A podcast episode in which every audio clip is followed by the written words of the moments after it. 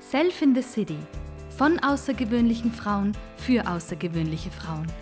Herzlich willkommen beim Self in the City Podcast, dein Podcast für ein erfolgreiches Leben als selbstständige Frau in einer Großstadt. Herzlich willkommen zum, zu unserer heutigen Folge von Self in the City. Wir möchten heute über das Thema Quarantäne sprechen. Und zwar Karina. Ich hätte da eine Frage an dich.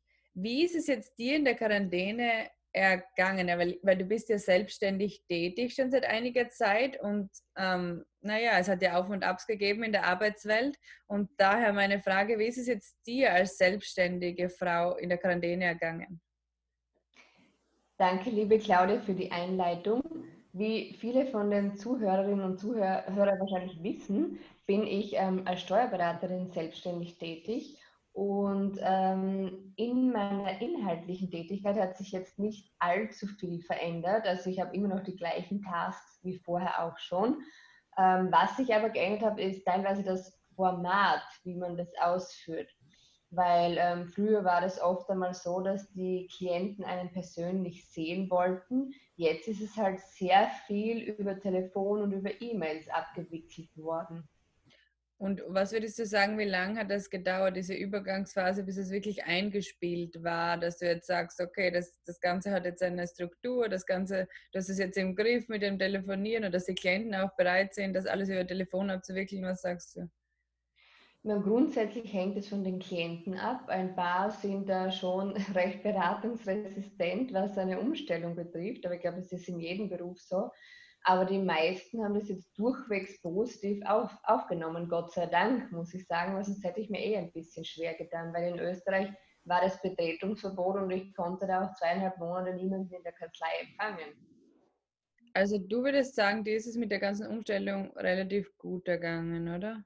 Ja, schon, wobei das natürlich ein deutlicher Mehraufwand war. Also ich hatte wirklich viel mehr zu tun als vorher eben weil ähm, diese ganzen organisatorischen Tätigkeiten rundherum, so wie ähm, das ganze Umstellen auf elektronisch, E-Mail, telefonisch und was auch immer, das hat sehr viel Zeit gekostet.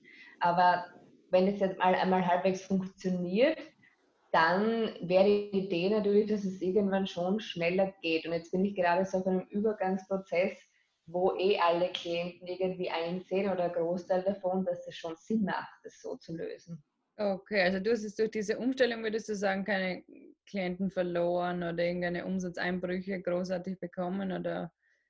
Nein, gar nicht. Also das mit Umsatz hat es wenig zu tun, weil die in der Steuerberatung brauchen die Klienten ja trotzdem was von mir laufend.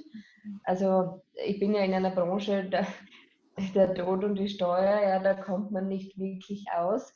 Also den Steuerberater braucht man trotzdem und aus, aus meiner Sicht war jetzt viel mehr zu tun, weil die Regierung auch ständig irgendwelche neuen Themen da erlassen hat, quasi mit Kurzarbeit, Härtefallfonds, Fixkostenzuschuss und so weiter. Also es war wirklich eine sehr, sehr intensive Phase, weil dazu natürlich sehr viele Fragen kamen. Und nachdem alles neu war, musste ich mich da quasi selber erst einmal einlesen, um überhaupt die Fragen beantworten zu können von den Klienten. Okay, du bist ja dann eine der Glücklichen quasi, die viel zu tun hatten in der Corona-Zeit. Ja, sehr viel. Fast für meinen Geschmack schon ein bisschen zu viel eigentlich. Ja.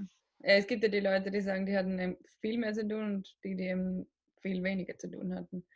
Ähm, ja. ja. aber zum, zum Abschluss, danke mal für diese Einführung. Zum Abschluss äh, wollte ich dich noch fragen, wie ist es dir persönlich denn ergangen als Person im Homeoffice? Wie, quasi hast du da körperlich irgendwas gemerkt oder einen Unterschied oder kannst du da etwas kurz dazu sagen? Ja, also eine lustige Anekdote vielleicht am Rande ist, dass ich wirklich wie eine Krisenhotline ähm, fungiert habe für meine Klienten, weil es, ich war zwölf Stunden im Office und das Telefon ging gefühlt ununterbrochen quasi. Und ähm, persönlich ist es mir dann auch nicht immer so gut gegangen und mein engerer Freundeskreis hat dann auch schon gefragt, warum ich denn nie anrufe. Aber ganz ehrlich, nach zwölf Stunden im Büro und äh, immer am Telefon hat er überhaupt keine Energie mehr, fünf Minuten ein privates Telefonat noch zu führen. Also das war schon eine sehr anstrengende herausfordernde Zeit, muss man sagen. Okay, und körperlich oder bist du mal rausgegangen, hast du Sport gemacht oder wie hast du dich einfach, wie hast du es geschafft, Abwechslung in dein Leben zu bringen?